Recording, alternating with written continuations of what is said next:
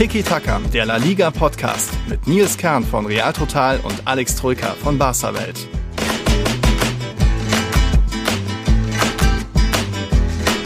Champions League, La Liga, Ballon d'Or, viel zu bereden für Tiki Taka und es gab auch mal wieder ein paar Aufreger in La Liga. Allein zwei äh, nicht gegebene Elfmeter in Villarreal und auch unser Freund Laos hat mal wieder für einen Skandal gesorgt. Also Alex und ich haben einiges vor uns. Hola Alex, wie geht's? Hola, buenas. Naja, Skandal würde ich jetzt nicht sagen, aber eine, ein kleiner Aufreger gab es schon beim Spiel von Real Sociedad bei Espanyol. Da war mal wieder im Mittelpunkt, das stimmt. Wie es mir geht, naja, ganz gut. Dir geht es, glaube ich, noch besser, denn du hast ein sehr spätes Tor feiern dürfen. Gestern beim Partidazo ja. zwischen Real Madrid und dem FC Sevilla. Topspiel, naja, in der zweiten Halbzeit war, es eher nicht so uh. toppig, ne? Da war es eher floppig fast schon. Erste Halbzeit war gut. Mhm. Und dann der späte Streich von Vinicius. Golasso zum mhm. Topspielsieg. Genau. Ist er mal eben zu äh, CR7 Prime äh, mutiert, der Vinicius hat mal wieder einen rausgehauen. Also, ja, darüber red mal. Es gibt jetzt auch endlich, steht der neue Trainer beim FC Elche fest. Wir wollen später auch ein bisschen nochmal gucken. Ballon d'Or, wer wird's wahrscheinlich? Und fangen aber mal an gleich mit bisschen Champions League. Natürlich gab es auch ein bisschen Input. Niklas hat uns geschrieben, Leander hat uns geschrieben beim Thema Barca. Aber wir fangen nochmal generell bisschen Champions League an. Äh, die Spanier sich ja jetzt auch am vorletzten Spieltag nicht unbedingt mit mit Ruhm bekleckert. Ähm, jetzt gab es immerhin mal zwei Siege, das ist ja auch eher eine Seltenheit. Real und Sevilla haben ja beide gewonnen. Dann eben noch Niederlage Atletico, Barca und äh, Villarreal auch verloren, Barca unentschieden. Ich habe mal zusammengerechnet von 75 möglichen Punkten in der Gruppenphase. Was meinst du, wie viele haben die Spanier geholt? Boah, äh, bei Überschlagen. Über die Hälfte, unter die Hälfte? Nee, nee, natürlich wesentlich unter, nicht mal ein Drittel. nicht mal ein Drittel. Also ja, so, schon. So, so, so, so 27 oder so? Es ist, sind knapp unter der Hälfte, 36. Immerhin, weil natürlich auch Real Madrid mit 12 dreimal mehr hat als Atletico, aber das ist schon überschaubar. Und da hat uns eben auch Niklas gefragt, äh, in La Liga, das Niveau ist ziemlich ähm, gesunken. Zuletzt gab es immer wieder ein bisschen mehr Tore, aber wie, wie wir das sehen, weil die Spanier ja auch international einfach da sehr überschaubar unterwegs sind. Oft minimalistisch irgendwie. Das 0-0 halten sie Atletico ähm, gegen, wen war es jetzt? Porto? Ne, Milan natürlich.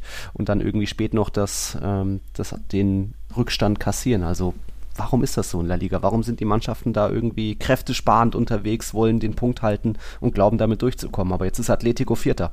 Ja, warum ist das so? Weil die Liga einfach abgebaut hat. Wir, wir sagen es ja hier seit mittlerweile zwei Jahren. Ne? Und man sieht mhm. das im, im internationalen Vergleich, siehst du das einfach krasser dass die Liga nicht mehr so gut ist, dass ja, die Mannschaften nicht mehr das höchste Niveau haben. Natürlich am, am deutlichsten merkst du es bei Barca und auch bei Real Madrid in den letzten Jahren, aber auch Sevilla und, und Atletico, ne? vor allem Atletico in der Champions League gab es da doch eine Statistik, wie viele Spiele sie in den letzten drei Saisons gewonnen haben und vor allem gegen wen. Und da waren, habe ich, hab ich auf Twitter gelesen, und da waren halt Siege gegen, äh, wer war es, Lokomotive Moskau dabei, mhm. ähm, gegen äh, Red Bull Salzburg und das war es halt schon. Ansonsten ne, viele Pleiten, okay. viele Unentschieden. Das eine Mal sind es ja vor zwei Jahren, glaube ich, in der Gruppenphase ausgeschieden, weil sie Astana oder so in beiden Spielen nicht schlagen konnten. Ja.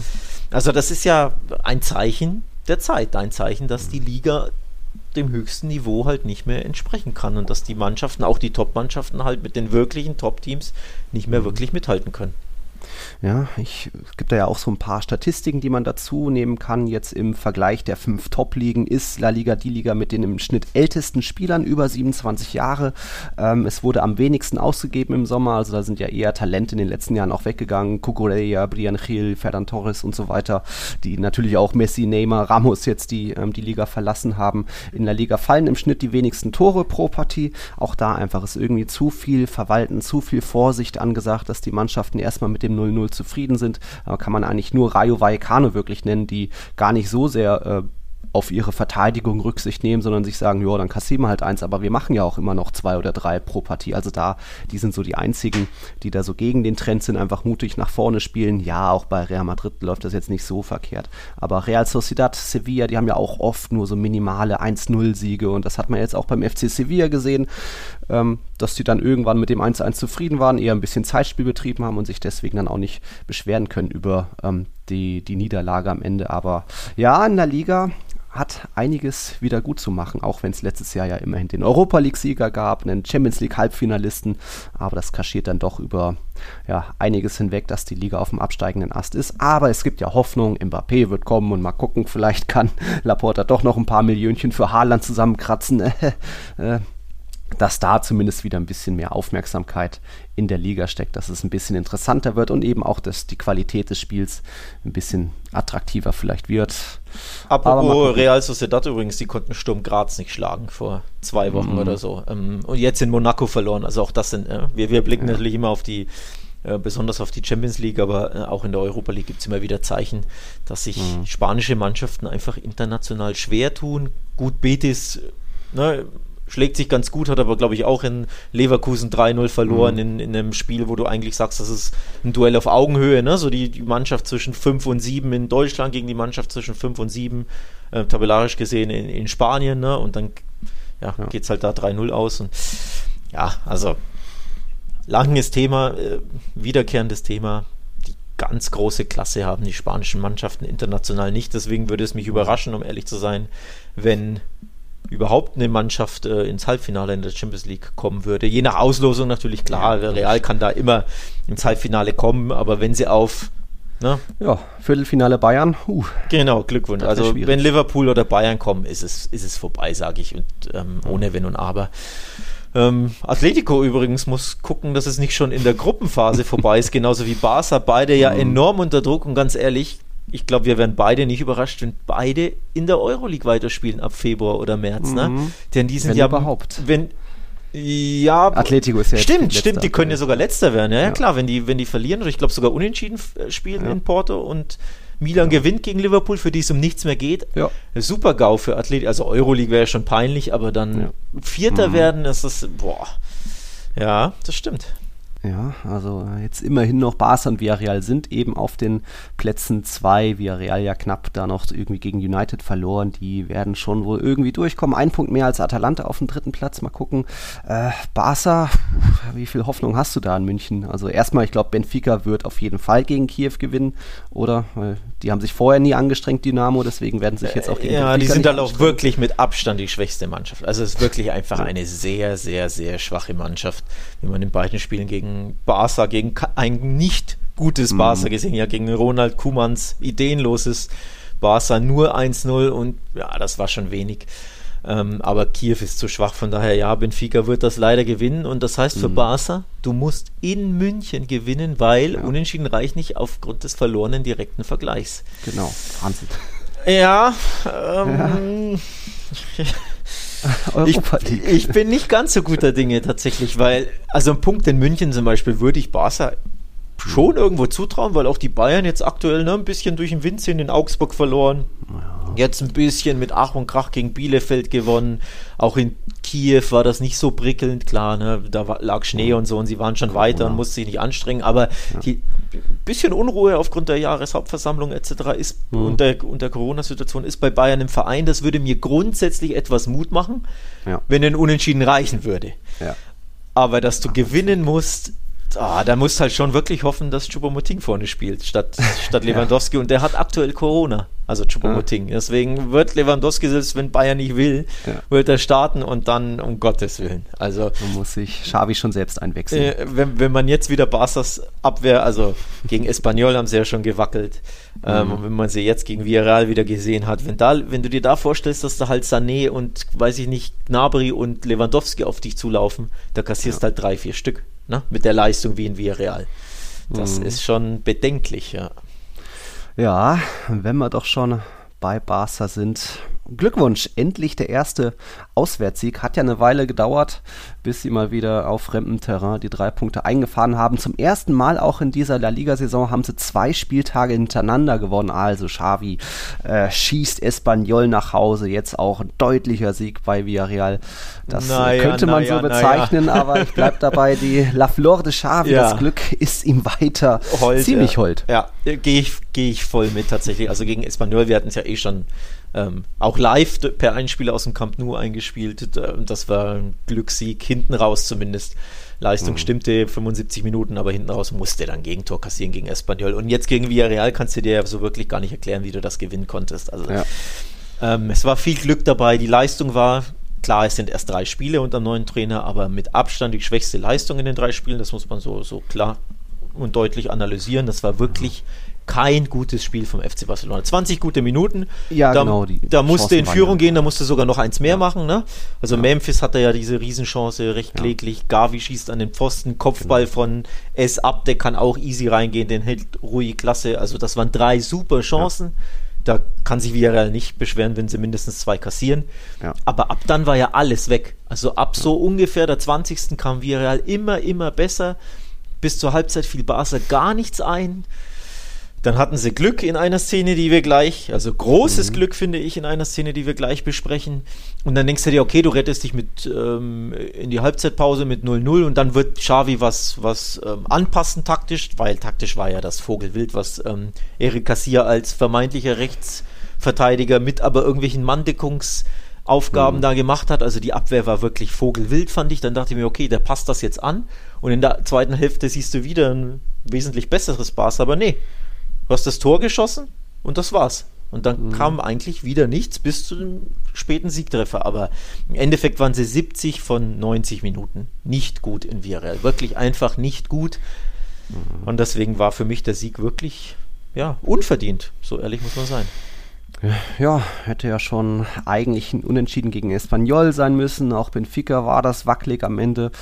Und jetzt eigentlich mit den noch diesen zwei vermeintlichen Elfmetersituationen, Handspiel Piquet und auch äh, wie Eric Garcia da, ja, Raul Albiol hindert, am Ball zu gehen. Die Flanke ist ja da durch den Strafraum geflogen und Albiol will, will klar hingehen, will sich ja nicht, sucht ja nicht den Kontakt zu Eric Garcia, aber klares Halten und weiß nicht, ohne Eric Garcia wäre Albiol da zum Ball gekommen. Also auch das hätte man ganz gut abpfeifen können. So, und eine, einen Elfmeter hätte es da eigentlich geben müssen von diesen zwei sehr strittigen Szenen.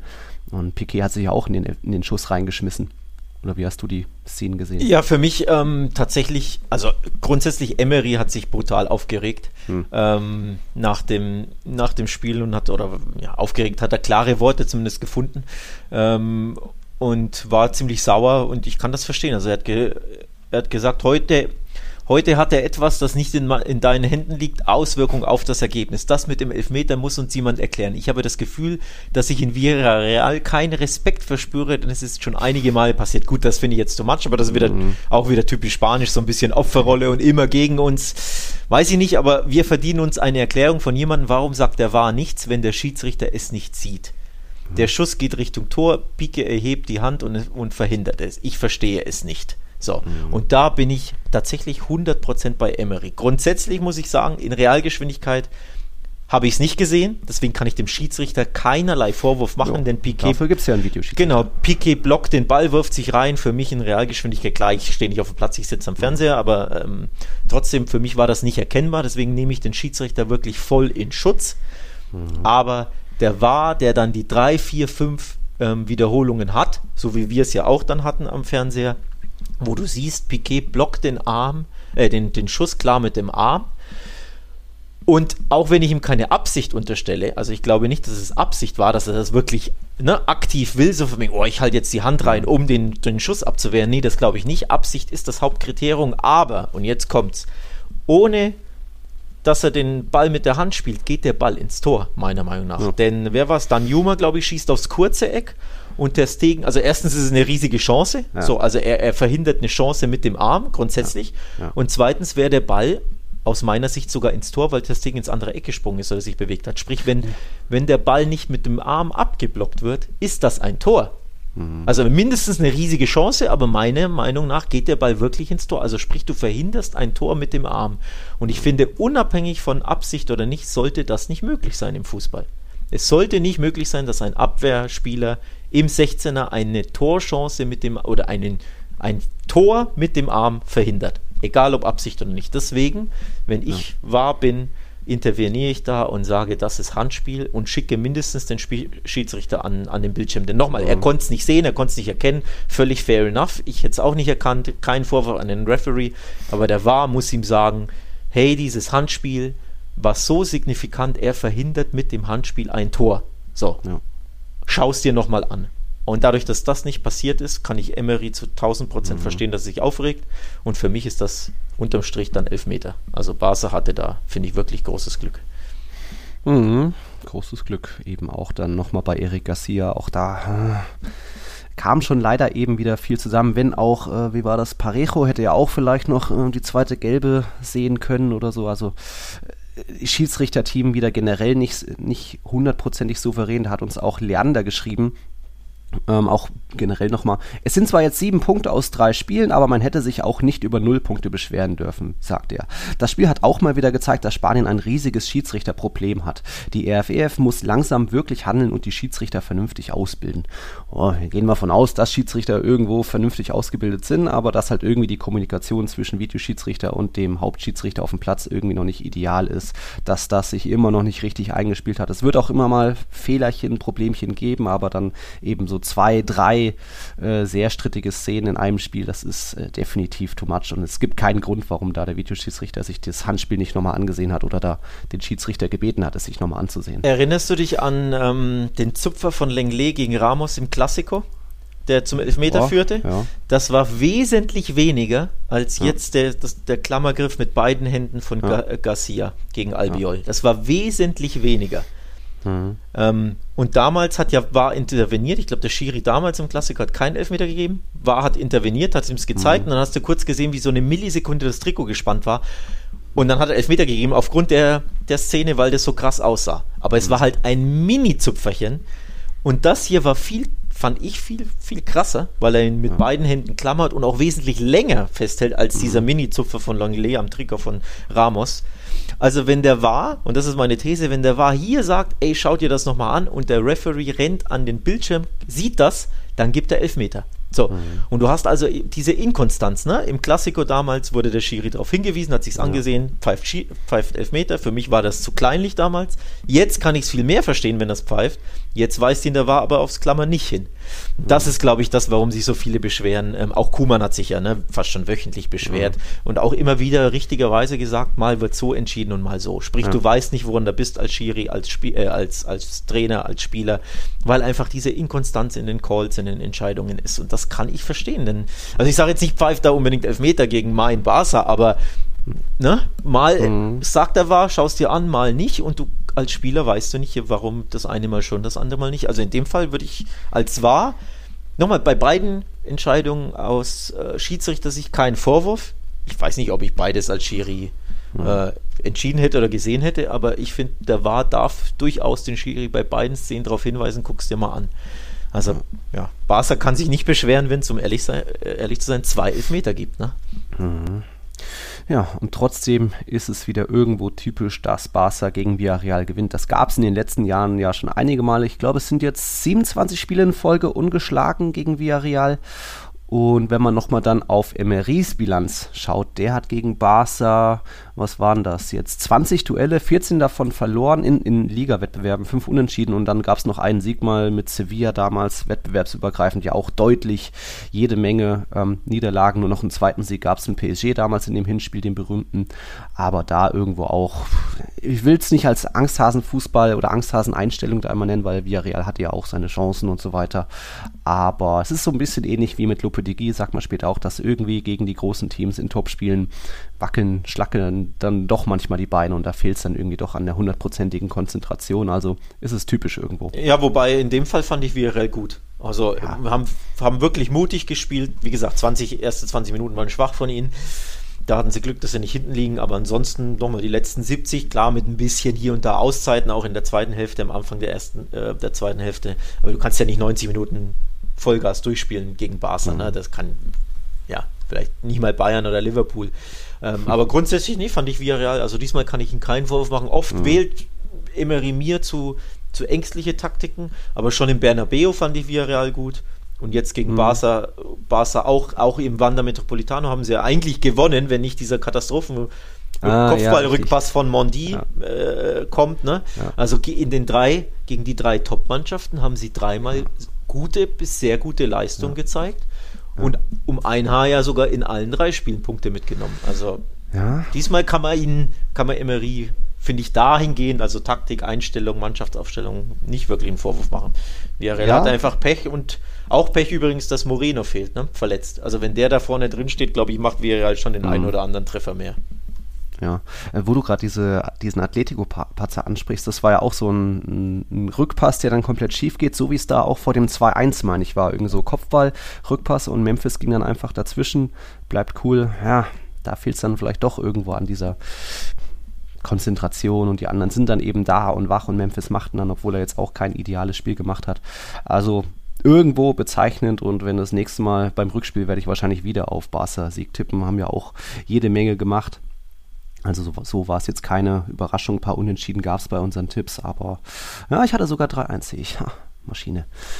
Ähm, das ist, ist ein unverdienter Tipp, ne? Maschine, da lobt er sich für ein Ergebnis, das, äh, ja.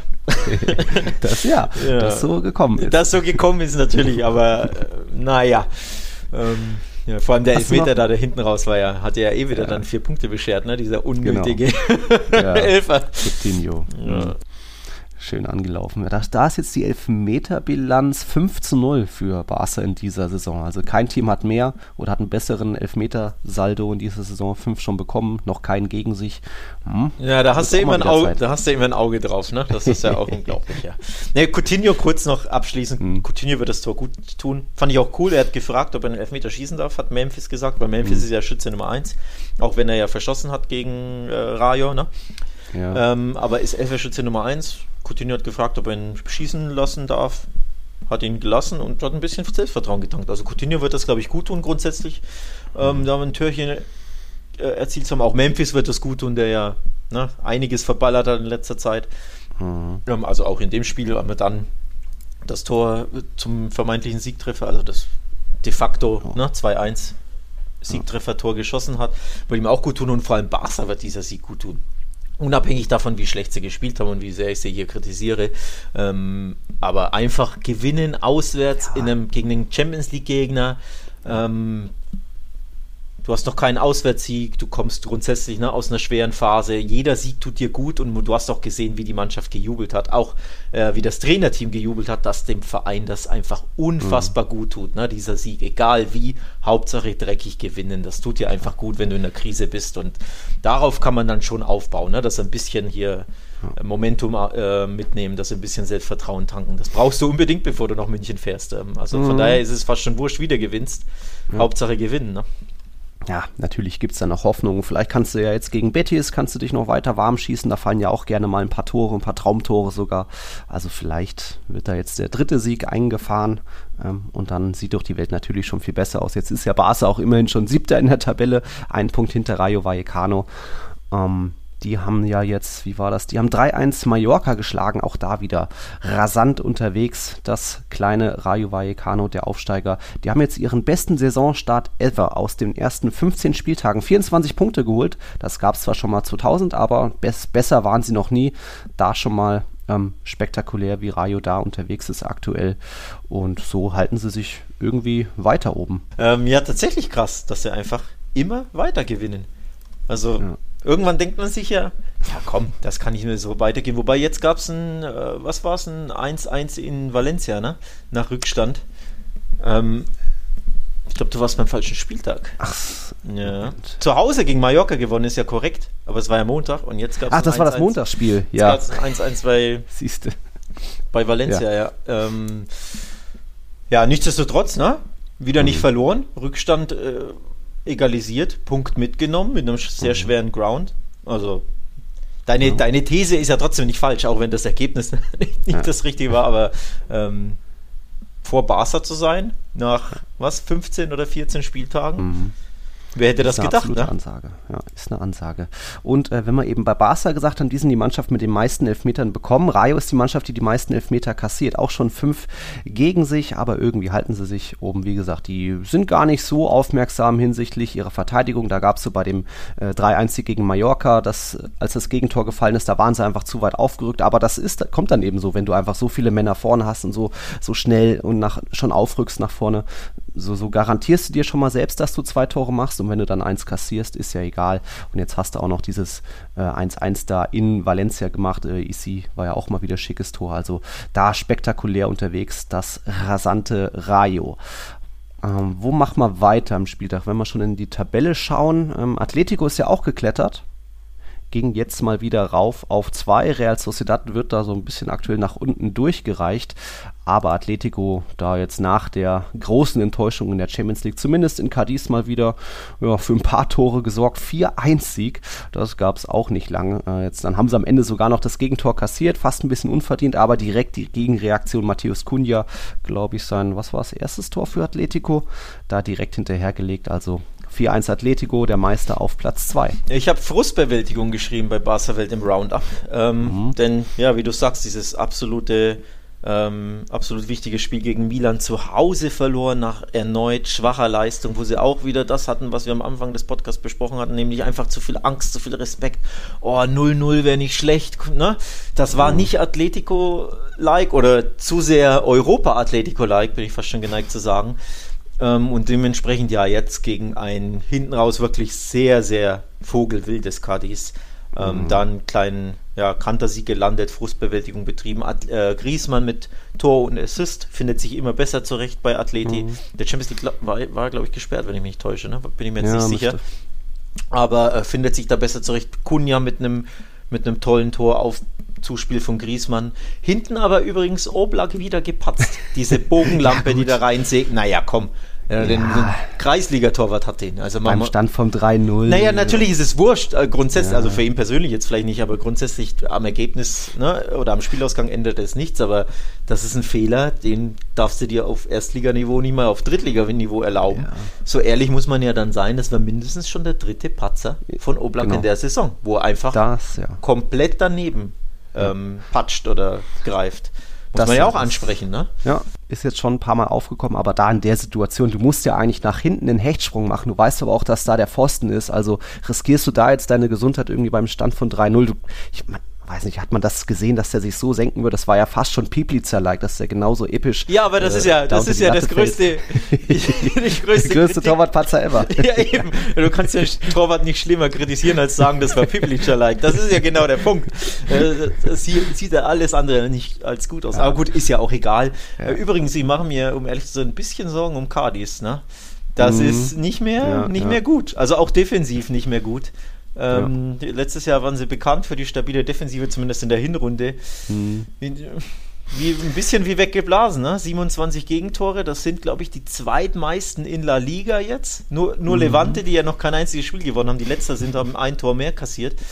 Also du schießt vorne keine Tore, nur 13 in 15 Spielen, hinten kassierst mhm. du die zweitmeisten, hast die zweitschlechteste dementsprechend auch Torbilanz, Tordifferenz bist jetzt noch was ein Pünktchen von den Abstiegsrängen entfernt. Ich mache mir ehrlich gesagt Sorgen um unser in Anführungszeichen Cardis.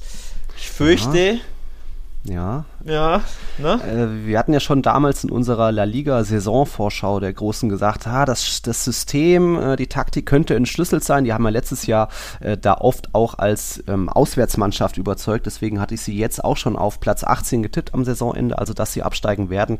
Die Auswärtsstärke geht in die Saison natürlich ein bisschen ab, sind erst acht Punkte aus sieben Partien. Zu Hause waren sie letztes Jahr auch nicht so ideal, aber ja, auch irgendwie Negredo ist noch nicht voll da, der hat erst zwei Türchen gemacht, der war ja auch immer mal gut, wenn er eingewechselt wird, dass er einfach noch da ist und die von den wenigen Chancen, die sie haben, dass er dann einfach da effektiv ist. Da fehlt aktuell einiges und ja, so Cadiz irgendwie es scheint entschlüsselt zu sein, ihr System, ihre Taktik und deswegen kommen da die Mannschaften immer besser klar und wenn selbst Atletico dir vier einschenkt, also normal haben sie ja diese gute Defensive, wie du gesagt hast, aber da waren sie ja teilweise vogelwild.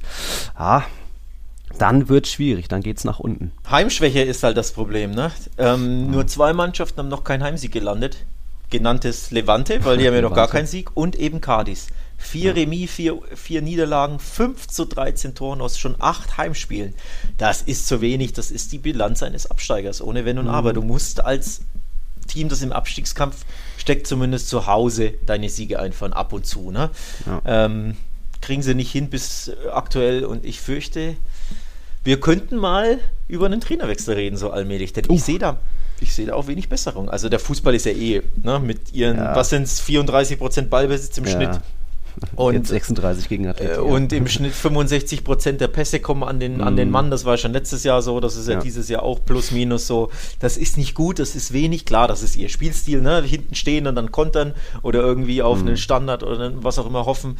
Aber ja, es ist entschlüsselt. Es ist fußballerisch zu wenig Und es, ja. ich fürchte, es geht runter, wenn die, wenn die nichts ändern. Also ich sehe da nicht so viel Hoffnung. Ich finde, die Mannschaft hat auch mit, äh, Talent im Team, um einfach besser Fußball zu spielen. Aber Echt?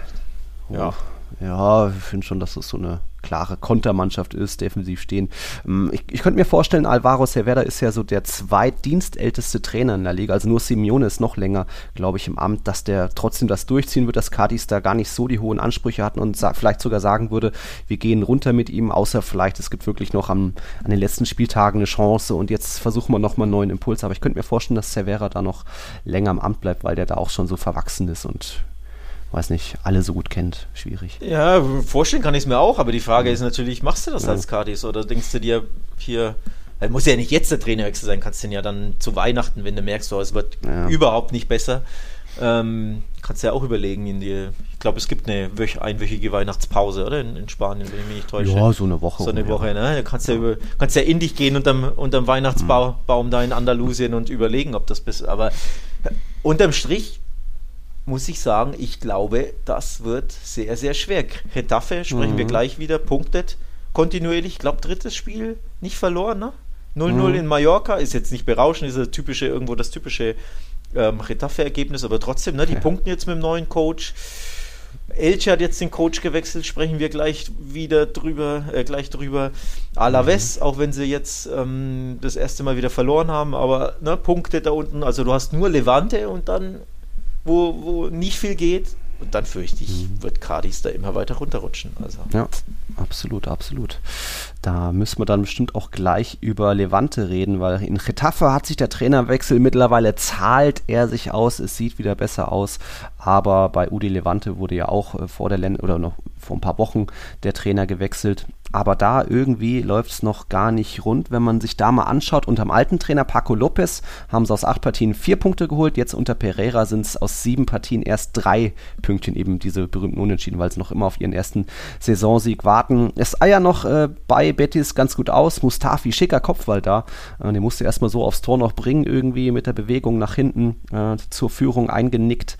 Aber dann Betis ist halt auch ganz gut drauf. Am Ende 3-1 gewonnen, weil es gibt den ersten Hattrick in dieser Saison. Juan Anmi kann irgendwie aktuell nicht aufhören, Tore zu erzielen, steht jetzt auch schon bei acht Toren in dieser Saison. Also das schon mal spektakulär, dass da jetzt nicht ein Borja Iglesias oder William José Betis, bei Betis die Torschützenliste anführt.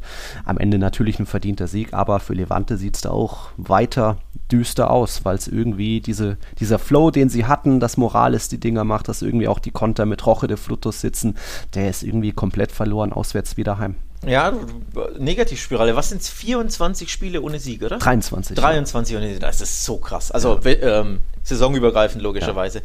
Das ist wirklich, das ist wirklich krass. Und dann Trainerwechsel bringt auch nichts.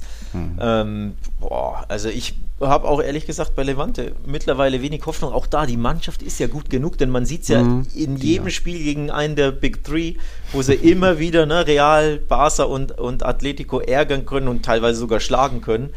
Mhm. Aber aus irgendeinem Grund haben sie das Mojo gegen alle anderen ähm, ja. Mannschaften komplett verloren. Das ist so eine Negativspirale, aus der du manchmal einfach, warum auch immer, nicht mehr rauskommst. Und das könnte im Abstieg gipfeln, so ehrlich muss ich sein. Also mhm. Also der Kader ist wesentlich besser als Platz 20. Das ist ein Kader, der muss zwischen ja, 15 und 8 landen, wie sie es ja eigentlich seit vielen, vielen Jahren ja tun. Aber irgendwie Negativspirale, das sieht nicht gut aus. Ich meine, es sind ja auch schon fünf Punkte auf, auf Gardis. Das ist ja auch schon ein bisschen was, ne?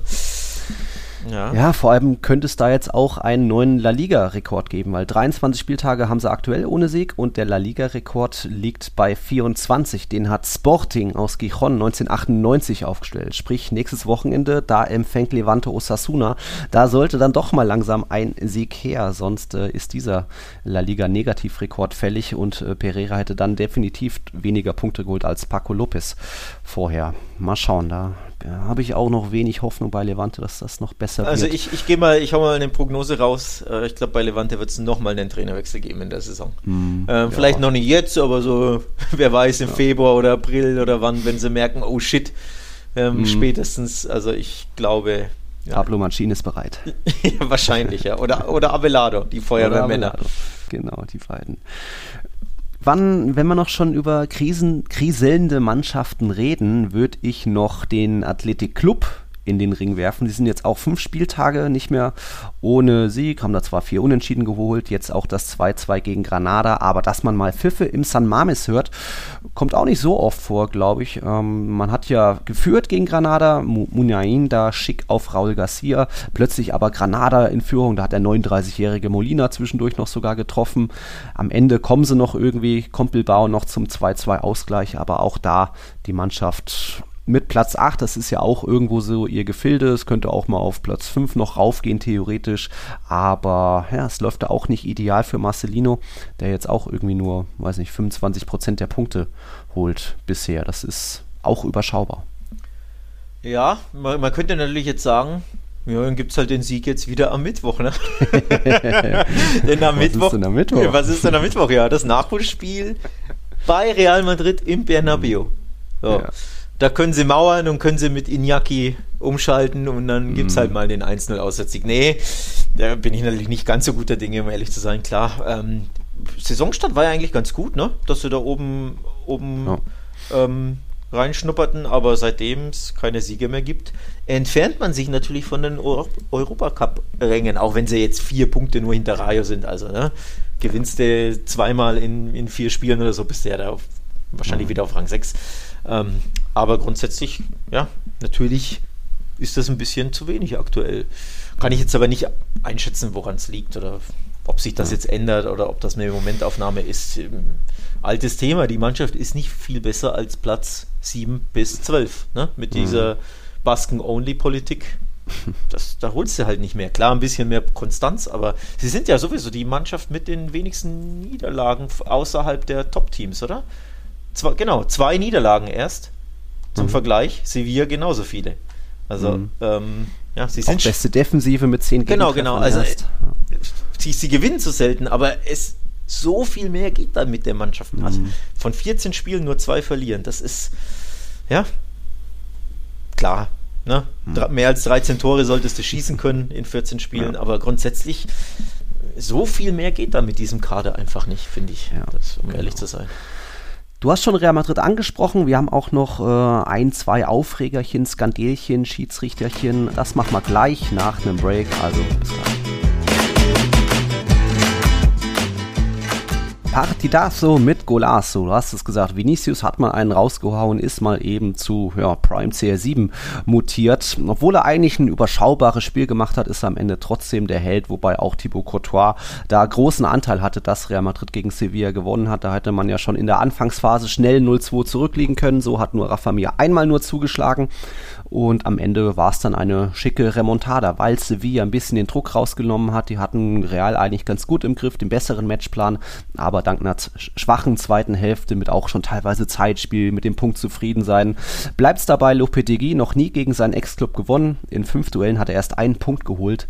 Ja, und auch da wieder Topspielschwäche, ein bisschen haben es einfach nicht zu Ende durchgezogen und dann, wenn du irgendwie individuelle Qualität wie so einen Vinicius aktuell hast, da musst du eben doch nochmal leiden und so gab es am Ende einen für mich verdienten 2-1-Sieg, wobei Carlo Ancelotti hat gesagt, das gerechtere Ergebnis wäre wohl ein Unentschieden gewesen. Sehr ehrlich. Ähm, bin ich bei Ancelotti. Ähm, muss, also ich, für mich war das wirklich unverdienter Sieg von Real. Ähm, also unverdient im Sinne von mindestens ein ein Unentschieden wäre wär korrekt gewesen. Ich fand Sevilla in der ersten Halbzeit sehr, sehr gut. Also da ja. müssen sie mit nicht nur einer 1-0-Führung, sondern eine 2-0-Führung in die Pause gehen. Dass sie nicht mal mit einer Führung in die Pause gehen, liegt halt einzig und allein in Bono, der da diesen mhm. ziemlich harmlosen eigentlich Schuss von, von äh, Militao da an den Pfosten fummelt. Ja, ja, aber komm, das ist schon ganz gut weggedreht, egal. Ja, aber das ist ja trotzdem ein brutaler Torwartfehler, da den nicht mal zur Seite zu fausten, sondern an den Pfosten mhm. zu fummeln und dann Abstauber Benzema. Und zwar war das in der besten Phase auch, ne? Also sie haben ja, mhm. was war es, zwei Zeigerumdrehungen vorher, hat Ocampos an die Latte geschlänzt. Ähm, mir hat er noch diese Doppelchance, wobei die eine verhaspelt er dann und dann kriegt er noch eine Chance und dann hält Courtois grandios mit seinen ja. zwei Meter Spannweite. Da brutal geiles Torwartspiel. Also die zwei Riesen gegeneinander. Ja, du musst da, also du musst 2-0 in Führung gehen gegen ein ja. mattes, schwaches, fast nicht auf dem Platz stehendes Real Madrid in der Anfangsphase. Also mhm. tolle, tolle erste Halbzeit. Hat mir super gut gefallen, was Sevilla da gezeigt hat. Mit Courage gespielt, mit Mut. Von hinten raus, auch wenn das Pressing von Real ja gar nicht schlecht war, Angriffspressing. Ja. Aber die hatten wirklich diese Ruhe fast schon wie Barca zu, jetzt übertreibe ich ein bisschen, zu den besten Zeiten im Bernabeu, wenn sie sagen, wir spielen unseren Fußball, wir lassen den Ball laufen, ihr lauft hinterher. Mhm. Mir hat das wirklich gut gefallen von Sevilla, wirklich gut in der ersten Halbzeit. Ja, dass sie da den Ausgleich Absolut. kassieren, wie gesagt, Bono-Fehler. Gehört halt auch dazu, ne? wenn du einen Torwart hast, der da patzt. Ja, hast du keine Argumente, ne? das ist halt zu wenig. Aber unterm Strich, ich fand Sevilla gut. Und dann in der zweiten Hälfte haben sich beide irgendwie aufs Unentschieden geeinigt und du hast gemerkt, keiner will verlieren, keiner will zu viel riskieren. Und dann hast ja. du halt so ein, so ein Hero-Ball-Tor, ne? Grandioses naja. Golasso, aber von verdient kann der keine Rede sein, finde ich ich sag verdient, weil Real Madrid einfach für mich mehr investiert hat im zweiten Durchgang, den Druck kontinuierlich erhöht hat. Da waren dann auch die Einwechslungen von Valverde und Camavinga, die haben so für einen neuen frischen Wind, neue Energie auf dem Platz gesorgt, dass es nicht ganz so statisch war.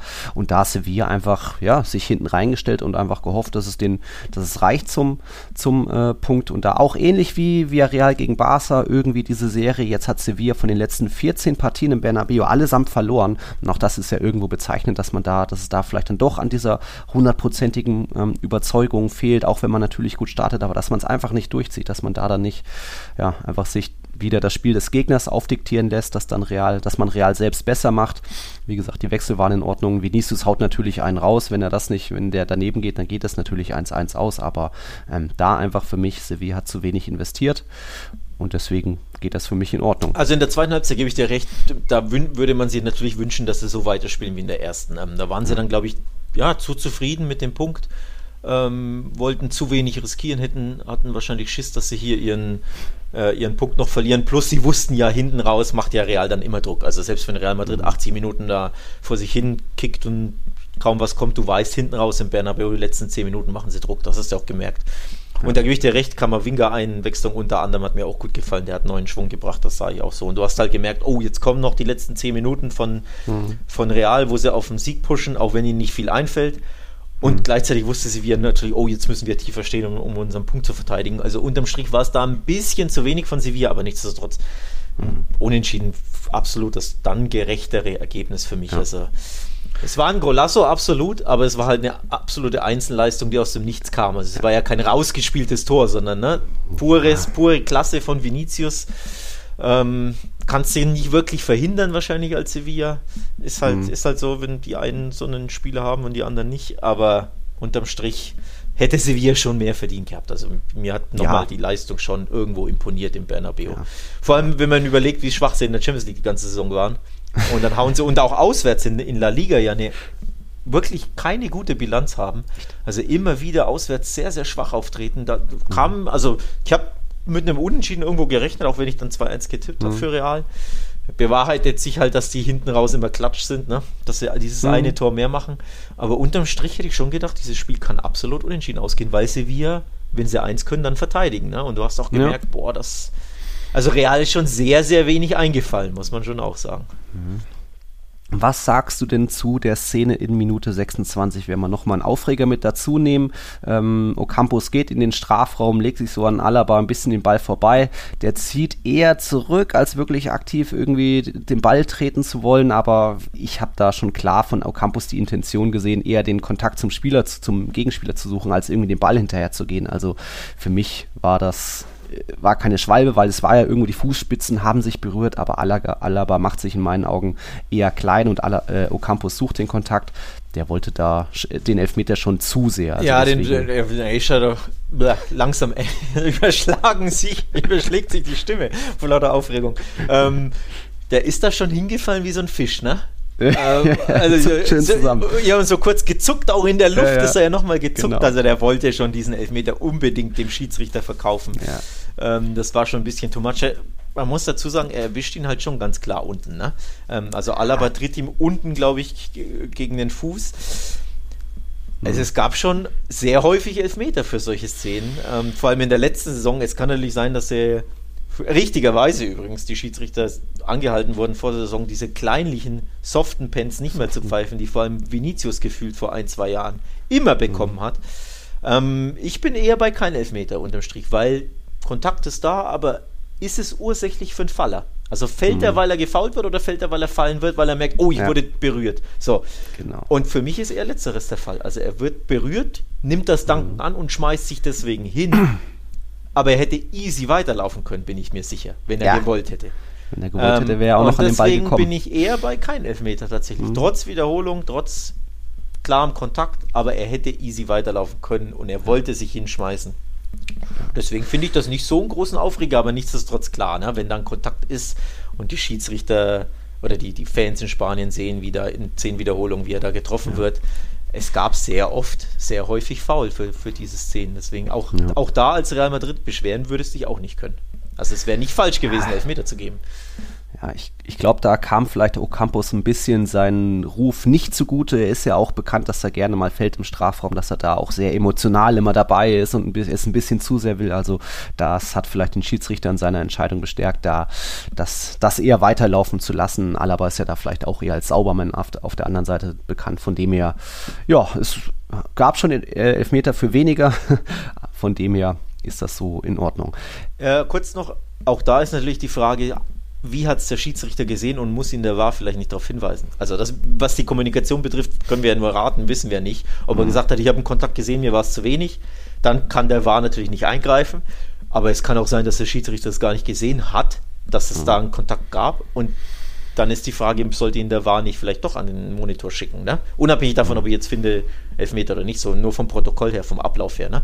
Also da, auch da kann ich vielleicht Leute verstehen, die sagen, hey, warum schaut er sich das nicht nochmal an? Weil vielleicht hat er das gar nicht in Real Life gesehen, in, in Realgeschwindigkeit. Aber, ne? Also auch da vom Ablauf her kann man schon hinterfragen, warum guckt man sich es nicht nochmal an. Aber unterm Strich, ich hätte ihn nicht gepfiffen. Also für mich ist es zu wenig, weil Ocampos da sich wie so ein Fisch hinschmeißt. Amen. Wir bleiben beim Schiedsrichter. Einer unserer Favoriten ist noch aufgefallen am Sonntag. Das war beim Spiel Espanyol gegen Real Sociedad. Der Aufsteiger hat mal wieder gewonnen. Alle seine fünf Siege kamen daheim. Jetzt eben 1-0 gegen den jetzt nur noch Tabellendritten. Und da Matteo Laos ganz im Fokus. Denn es stand zwischendurch mal 0 zu 1. Er hat gezeigt, äh, Spiel läuft weiter. Äh, Isaac hat dann den Ball reingedroschen, aber ja, dann hat das Tor doch nicht gezählt. Laos hat es wieder abgepfiffen. Es gab Schiedsrichterball, weil Laos wurde vorher ja, nicht angeschossen, aber hat vorher den Ball berührt. Und trotzdem irritierenderweise hat er halt die Armgeste gezeigt, hey, laufen lassen, macht weiter. Isaac trifft, äh, Real Sociedad jubelt, aber Laos sagt, nö, nö, jetzt doch nicht. Das war ein bisschen äh, sehr irritierend, wie er es gemacht hat, aber im Endeffekt da die richtige Entscheidung, äh, dass das Tor nicht zählt, weil Schiedsrichter ist ja nicht mehr Luft, oder wie sagt man so schön? Genau, genau. Also er hat die richtige Entscheidung getroffen, aber natürlich große Kontroverse und vor allem wie es halt wieder drei Minuten gedauert hat, bis dieser Schiedsrichterball ausgeführt wurde, ist halt auch wieder typisch Spanien. Ne? Mhm. Ähm, dass da natürlich dann 22 Spieler miteinander diskutieren. Die einen wollen natürlich, dass das Spiel annulliert wird, äh, das Tor, sorry, annulliert wird von mhm. Espanyol. Die anderen elf von Real Sociedad wollen natürlich, dass es zählt, weil sie sagen, naja, hier, wir sind ja im Ball, wir hatten Ballbesitz und wir sind mhm. im Ballbesitz geblieben, hat sich ja nichts geändert. Aber unterm Strich, die Regel wurde geändert, wenn der Schiedsrichter ja, abgeschossen wird oder den Ball ablenkt, muss es Schiedsrichterball geben, auch wenn natürlich Real Sociedad den Ball zurückbekam, denn sie hatten den Ball gespielt. Also unglücklich für Real Sociedad, aber leider den Regeln entsprechend. Nichtsdestotrotz kannst du ja. es irgendwo verstehen, dass sich La Real da aufregt. Ähm, ihnen wurde der ja. Vorteil so gesehen genommen. Und im Endeffekt, Laos hat ja seinen anfänglichen Fehler weiterspielen zu lassen korrigiert, nur ja, ja lief halt unglücklich. Ist, es ist halt dumm, da weiterspielen zu lassen. Normal pfeifst du direkt. Es ist ja nicht so wie so eine knappe Abseitssituation, wo du erstmal den Angriff weiterlaufen lässt, um dann nachzuschauen, war, der, war jetzt ein Zentimeter drin oder nicht drin im Abseits. Aber so, das ist ja eine klare Sache. Schiedsrichter hat den Ball berührt. Und dadurch ist ja auch eine neue Spielsituation entstanden. Also der Ball wäre ja ganz woanders ja, ja, ja, das stimmt, das stimmt. Verteidigung komplett äh, ungeordnet auf einmal. Issa kommt an den Ball, tankt sich durch und haut das Ding rein ohne, wenn Laos da nicht im Wege gestanden wäre, wäre das Tor ja so auch nicht gefallen. Von dem her alles in Ordnung und da dann eben dann ein, ja, nennen wir es jetzt einen verdienten Heimsieg. Es war halt wieder ein bisschen zu wenig vielleicht von, von La Real. Und ja, Espanyol ist weiter heimstark. Das hat ja auch schon Real Madrid kennengelernt. Auch da gab es einen 1-0-Sieg. Und am Ende muss sich eben La Real mal wieder ein bisschen, wir haben ja schon gesagt, irgendwann werden die ein bisschen einbrechen. Jetzt aber bezeichnend, Oyarzabal hat ja lange verletzt gefehlt. Der ist jetzt seit drei Spielen wieder da. Ja, in diesen drei Spielen gab es aber nur ein Pünktchen. Also irgendwie mit ihrem Topstar läuft es nicht mehr. Da ist der Flow auch so ein bisschen raus. Und man merkt, es ist ja eine der jüngsten Mannschaften der Liga, dass sie da vielleicht auch ein bisschen ähm, ja, dass da die Coolness fehlt, auch da nach dem Abpfiff noch viel mit dem Schiedsrichter diskutiert, eben wegen dieser Situation. Ähm, ja, sie, sie zahlen aktuell vielleicht ein bisschen Lehrgeld. Absolute Horrorwoche natürlich für La Real. letztes Wochenende nicht gewonnen. Ich glaube 0-0 ne, gegen Valencia. Mhm. Was, Valencia? Ich meine schon. Das war schon, schon enttäuschend.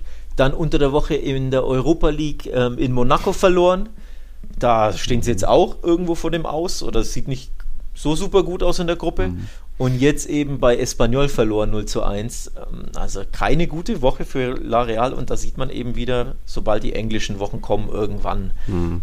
ja, rutschen diese Mannschaften einfach ein bisschen ab. Oder was ist diese Mannschaften? Also es war klar, dass sie sind ja immer noch Dritter und immer noch nur vier Punkte hinter ja. dem ersten. Also grandios, ne? Weiterhin ja, tolle Leistung, Fall. aber das wird es nicht, reicht nicht es, für für die Meisterschaft wird es eher nicht reichen. Ja, da, da, lehnen wir uns mal aus dem Fenster.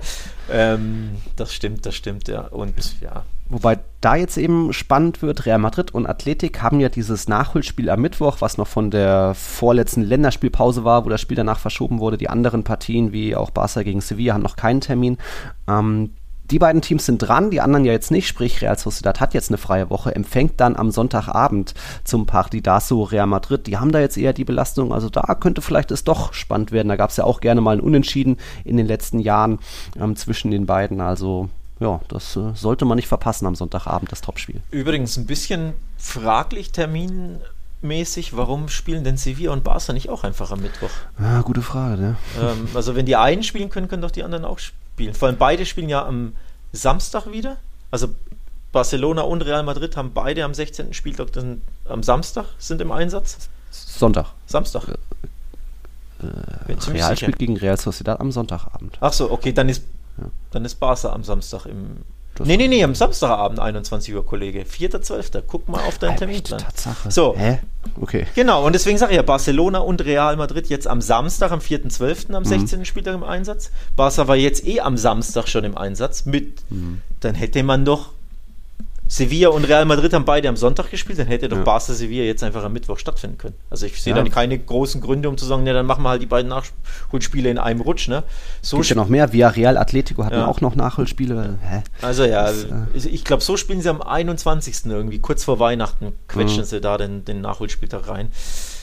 Ja, ein bisschen komisch. Nicht, dass ich jetzt sage, ich hätte jetzt unbedingt wieder eine englische Woche gebraucht mhm. aus Barca-Sicht. Ne? Tut auch mal gut, mal eine Woche frei haben. Ähm, mhm. Aber ja, komisch. Ne? Ja. La Liga, äh, komisch, ja. Wir müssen noch einen Trainerwechsel diskutieren. In Elche ist es ja passiert. Franz Krieber, wir hatten es schon in der letzten Folge besprochen, wurde irgendwie direkt nach Abpfiff äh, entlassen am Telefon. Aber jetzt hat es dann auch eine Woche gedauert, bis da dann der Nachfolger bekannt gegeben wurde. Elche spielt ja auch äh, Montagabend nochmal gegen Osasuna. Da wird, glaube ich, nochmal der Interimstrainer Sergio Mantecon übernehmen. Aber jetzt ist es Francisco so wird er genannt. Das wird irgendwie nur mit dem Vornamen angesprochen. Voller Name ist aber Francisco Javier Rodriguez Vilches.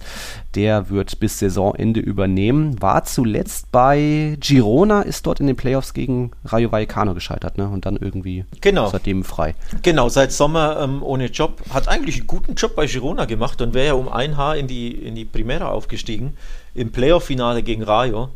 Und ja, scheinbar auch in Girona, eigentlich in einem sehr beschaulichen kleinen katalanischen Verein, war das so ähnlich. Playoff-Finale verloren, zack, entlassen. Völlig egal, ob du davor gute Saison gespielt hast oder nicht. Ja, so sind die Spanier halt, ne? die spanischen Vereine. Davor übrigens bei Huesca Trainer in der ersten Liga. Ähm, die konnte mhm. er nicht vor dem Abstieg bewahren, wenn ich mich nicht täusche. Ähm, also in Huesca hat er schon fast eine ganze Saison ähm, trainiert. Ich meine, er wurde erst am 8. oder 9. Spieltag ähm, geholt um sie mhm. dann vom Abstieg zu bewahren, hat das nicht geschafft. Dann bei Girona in der zweiten Liga angeheuert, um die zum Aufstieg zu, zu coachen. Das auch nicht geschafft, aber beide mal keinen schlechten Job gemacht. Also finde ich, mhm. Finde ich okay, dass Elche ihm da die Chance gibt. Ähm, bin gespannt. Ich meine, er spielt gern Dreierkette, also ein mhm. bisschen taktischer variabel könnte da Elche werden. Ich hoffe, dass sie vor allem mehr pressen, mehr laufen, weil dafür, ähm, zumindest aus meiner Erinnerung, Girona habe ich jetzt nicht so gesehen, aber Huesca damals, als er der Coach war, die haben, sind gern draufgegangen, haben gern gepresst, ähm, sind angelaufen schön, ähm, haben da Tempo gemacht. Also zumindest das erwarte ich mir von Elche schon, weil die finde ich manchmal, wenn ich sie sehe, ein bisschen zu defensiv, zu lasch. Ähm, mhm. Also da einfach mehr, ne, eine Mannschaft, die mehr presst, mehr läuft, mehr, mehr Tempo äh, an den Tag legt. Ich glaube, das täte Elche dann schon gut. Mhm. Ja, okay. Heute eben sind sie noch gegen Osasuna im Einsatz. Wir haben beide unentschieden getippt. Boah, so viel Hoffnung haben wir ja eh bei Elche nicht mehr, aber vielleicht kann der Trainerwechsel da was bewirken, weil sie haben ja groß eingekauft im Sommer oder zumindest viele ablösefreie Spieler verpflichtet, ne, vom Mascarell über Lucas Perez und so weiter. Mal gucken. Ich habe noch eine, bevor wir zum Ballon d'Or kurz noch kommen, habe ich noch eine interessante Statistik von unserem Pedrito, Pedrito Numeros. Der hat ähm, aufgelistet, wie viele Spieler jetzt in der Liga zum Einsatz kamen und aus welchen ähm, Nachwuchsfabriken die jetzt so kamen. Und was meinst du denn? Platz 1 und 2, wo stehen Real, Barca oder kann noch wer anders dazwischen grätschen? Die meisten Spieler kommen woher? Ähm, Real Madrid normalerweise. Ähm, da ist ja. ja Real bekannt dafür, dass in der ersten und zweiten Liga überall ähm, die Spieler aus der, aus der Realjugend kicken. Ja zwar oft so unter dem Radar, bei, bei vielen weiß man es gar nicht. Jorge de Frutos zum Beispiel, ne, war ja bei, also ja. lauter so Spieler, die bei. Oscar Rodriguez, gen Pacheco, genau. Genau, dieser bei so Mannschaften wie Levante und Rayo und mhm. teilweise auch natürlich Leganes und, und Getafe ja. und so spielen, wo man es gar nicht so auf dem Schirm hat, wie viele das eigentlich sind, die dann teilweise mhm. ja nie in der ersten Mannschaft spielen, aber halt direkt dann ja. wechseln. Das, das, dafür ist Real Madrid sehr, sehr bekannt. Und zweiter wird Barcelona sein, würde ja, ich jetzt schätzen, genau, weil auch die sind genau. recht bekannt dafür, dass sie dann, ähm, ja. dass es Spieler nicht schaffen, aber ja, dann wirklich. Aber auf den dritten kommst du nicht, oder? Auf den dritten, ähm, ich die sag. haben auch viele in der eigenen Mannschaft. Ich sag Villarreal. Ah, die sind auf Platz 5, glaube ich. Die haben nur 12. Also ich, ich fange mal oben an. Real Madrid, 31 Spieler stammen aus La Fabrica, 26 aus La Masia. Und dann kommt der FC Valencia mit 22, weil die ja auch aktuell in der eigenen Mannschaft einige viele junge Spieler haben, Guillamon und so weiter, äh, wo sie eben nicht viel einkaufen durften, konnten. Danach folgen so Bilbao, Espanyol, Real Sociedad mit jeweils 19. Äh, Bilbao ja auch klar, weil die ja, auf ihr eigenes Material angewiesen sind. Es, gab, es gibt ja auch da jedes Jahr diese Statistik europaweit, also in den Top 5 Ligen. Da liegen ja Real Madrid und Barca gemeinsam auf Platz 1 mit jeweils 42 Spielern, die irgendwo in den Top-Ligen ihr Geld verdienen. Dahinter Lyon mit 32 und PSG mit 30 Spielern. Also da immer so ganz spannende Statistik. Dann haben wir jetzt nur noch Thema Ballon d'Or. Ja, ist jetzt schwierig, es ist ja schon jetzt sechs Stunden, während wir aufnehmen, geht es ja schon los. Also können wir, glaube ich, schon mal so tun, als würde ja Nummer 7 an die 10 gehen oder jetzt an die Nummer 30 gehen. Das, also meine Prognose ist, dass es Lionel Messi macht. Dafür hat er nun mal äh, mit Verein und mit Land Titel gewonnen. Jetzt auch noch am Wochenende irgendwie so ein, wie sagt man, Assist-Hattrick gemacht beim 3-1 gegen Saint-Etienne ja, ich schätze mal, er hat die besten Karten und weil Lewandowski vielleicht auch einfach in Deutschland wird er sehr wahrgenommen, aber im Ausland glaube ich nicht. Und da hat er einfach nicht so die Lobby. Ja. Und Benzema ja. reicht es dann eben nicht. Ohne Riesiges. Thema. Dazu könnte, könnte man eigentlich einen, einen eigenen Podcast ähm, aufnehmen ja. und den füllen. Timing ist natürlich ein bisschen unglücklich für uns. Ne? Wir nehmen immer Montag auf, jetzt vergeben die das Ding erst Montagabend. Sprich, mhm. eigentlich müsstest du danach das diskutieren, wenn man weiß, ob er es gewonnen hat, also Messi in dem Fall, oder wer es gewonnen hat grundsätzlich. Ähm, vorher ist natürlich spekulativ nichtsdestotrotz in den Medien ist zu lesen, dass Messi die, die sieben bekommt. Mhm. Und du siehst es auch auf Social Media, viele, auch Weggefährten von Messi, ähm, unter seinen Posts, also grundsätzlich, wenn er irgendeinen, ne, irgendeinen mhm. Tweet absetzt, dass er oh, dann drunter schreiben ja, und bald kommt Nummer sieben oder, oder so, solche Dinge. Also von daher, es ist wohl Konsens, dass er dieses Ding gewinnt. Ja, ist, in Deutschland ist es ein ziemlicher Aufreger, denn ne, in Deutschland sagt man hier Lewandowski. Wie schaut's aus? Ja. Warum, warum nicht der? Das Problem ist, die Bundesliga, die ja. wird halt nicht geschaut und wahrgenommen. Das ist, in Spanien kriegst du kaum was mit von der Bundesliga. Ähm, mhm. In England ist das halt eine Spartenliga, wie bei uns die holländische. Und das ist das Problem. Das Image der deutschen Liga ist das Problem. Auch die rechte Situation grundsätzlich. Ne, die löschen ja alles und das trägt alles so ein bisschen bei. Aha. Jetzt gab es so ein wunderschönes Haaland-Video, wo er einen Fan gegrüßt hat und der Fan, also Wolfsburg-Fan, zeigt ihm den Mittelfinger. Millionenmal in meiner Timeline habe ich das gesehen. Die größten, berühmtesten Accounts haben das geretweetet, sogar Haaland, Haaland selbst. selbst hat es geteilt, ja. Und eine Stunde später löscht die, die DFL dieses Video, weil Copyright Infringement. Oh, so. Ja. Also du machst Werbung für dein eigenes Produkt, das, genau. dein Produkt geht viral oder eine Szene von deinem Gutes Produkt. Beispiel und du löscht das, weil du sagst, ihr, ihr, habt alle kein Copyright. Was ist denn mit euch los, Leute, bei der DFL? Also Beispiel, du musst ja. doch deine, deine Liga ne, promoten und das, das ja. schadet dir ja nicht, das ist das absolute Gegenteil. Und das ist auch so ein Problem der deutschen Bundesliga, dass sie sich da einfach ins eigene Bein schießen. Mhm. Und auch das ist ein kleines Puzzlestück. Klingt sehr deutsch. Ja, weil Klein was dazu beiträgt, dass diese Liga halt nicht wahrgenommen wird, weil sie kann ja nicht wahrgenommen werden auf Social Media, wenn die immer alles löschen. Ja. Also es, Deutschland hat ein Imageproblem, die Bundesliga wird nicht so wahrgenommen, auch wenn sie ne, eine Top 3, Top 4 Liga ist, für mich sogar mittlerweile besser als die spanische, wahrscheinlich so im, mhm. im Schnitt. Äh, Bayern ist wesentlich besser als Real und Barca. BVB vielleicht, ne, mit Barca auf Augenhöhe. Mhm. Also kann man ja auch drüber streiten, aber die Liga ist gut, sie ist unterhaltsam. Haaland Topstar, Lewandowski Topstar. Also es spielen auch tolle Spieler in dieser Liga, aber die Liga hat ein Imageproblem und das schadet mhm. Lewandowski bei seiner Ballon d'Or-Kandidatur ohne Wenn und Aber. Plus natürlich, sie sind relativ früh gescheitert an PSG in der Champions League. Ne? Sollte man auch nicht vergessen. Und ja. wenn er da einfach eine Runde weiterkommt und irgendwie das Tor mhm. schießt, ändert das auch nochmal viel. Aber sie sind im äh, Viertelfinale mhm. ausgeschieden.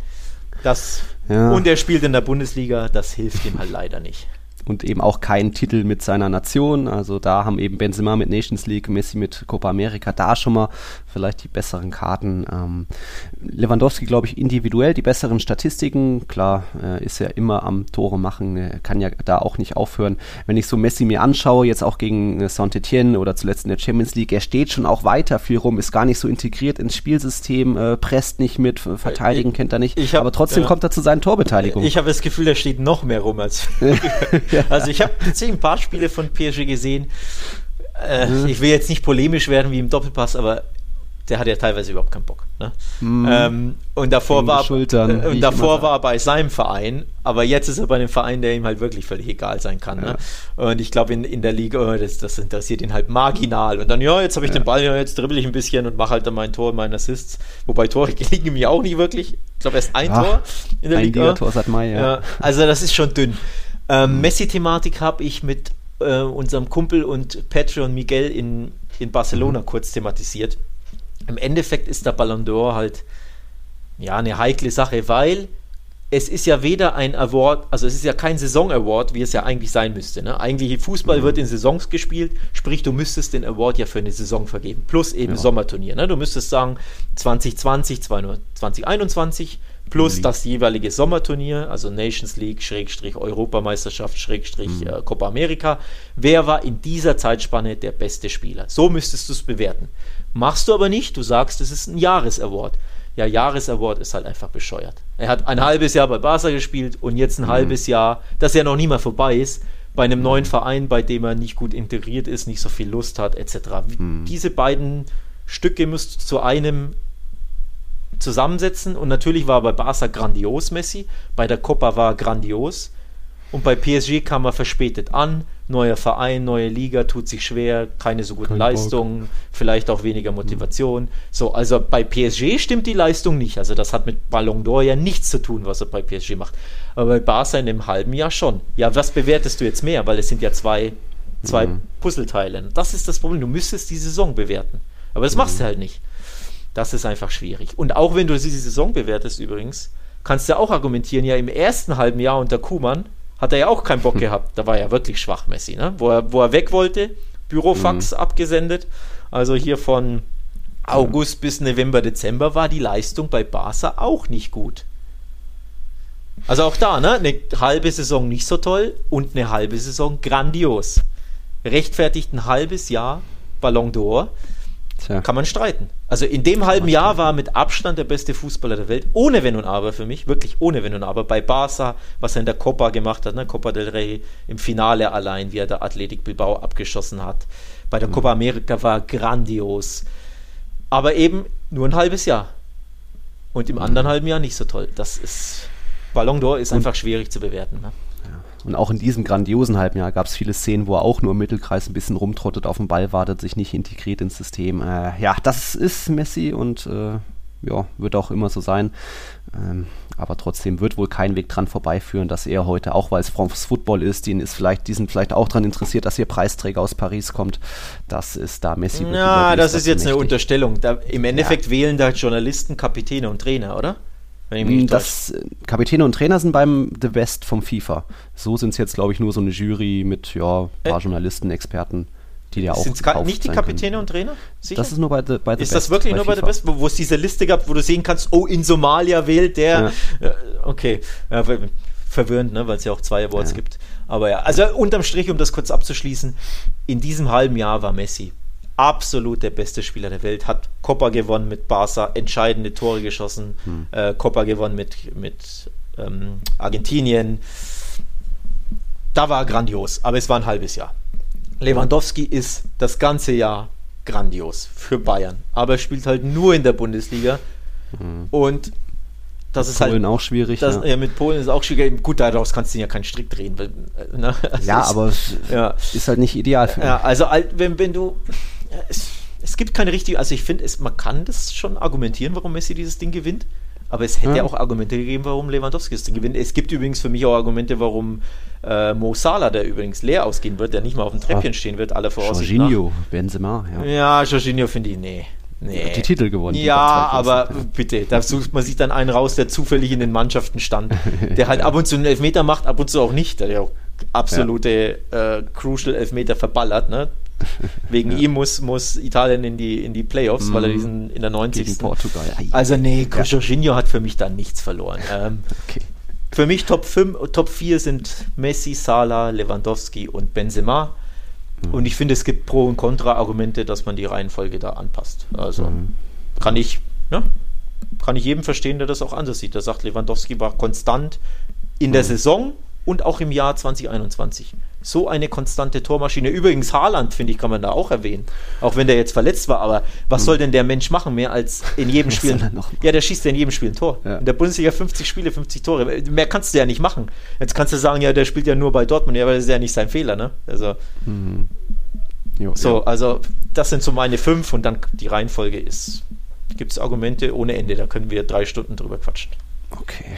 Na gut, dann habt ihr da hier unsere Prognose und heute, ich glaube, 2030 geht's los. Wenn ihr es anhört, ist es vermutlich schon passiert. Dann habt ihr auch da unsere Meinung schon gehört. Vielleicht gibt's doch die Überraschung und Benzema steht am Ende oben. Dann, glaube ich, müssen wir doch noch spontanen, spontan Podcast aufnehmen. Aber gehen wir mal von aus, alles wird so wie erwartet verlaufen. Ja, dann sind wir eigentlich durch. Jetzt gibt's am Mittwoch eben dieses Nachholspiel Real Madrid gegen Athletik. Dann am Samstag natürlich äh, ist Real Madrid bei Real Sociedad Samstag Samstag empfängt Atletico auch Mallorca. Samstag ist auch dieses Golasso, äh, diese Golasso-Garantie zwischen Barca und Betis. Sevilla empfängt Villarreal, also der ein super Samstag. Dann können wir ja vielleicht doch Sonntagabend schon aufnehmen. Mal gucken, wie wir das so machen. Ihr werdet wieder von uns hören. Hast du noch was zum Abschluss? Habe ich noch was zum Abschluss? Nee, außer Super Samstag ist ein Stichwort. Alle die drei Top-Teams, also nicht die tabellarischen Top-Teams, mhm. aber die Big Three in Spanien spielen alle am Samstag. Also da kann man sich schön auf den Sonntag gemütlich machen mit Pizza und Chips. Also wir nicht, weil wir arbeiten, aber ihr natürlich. da draußen natürlich.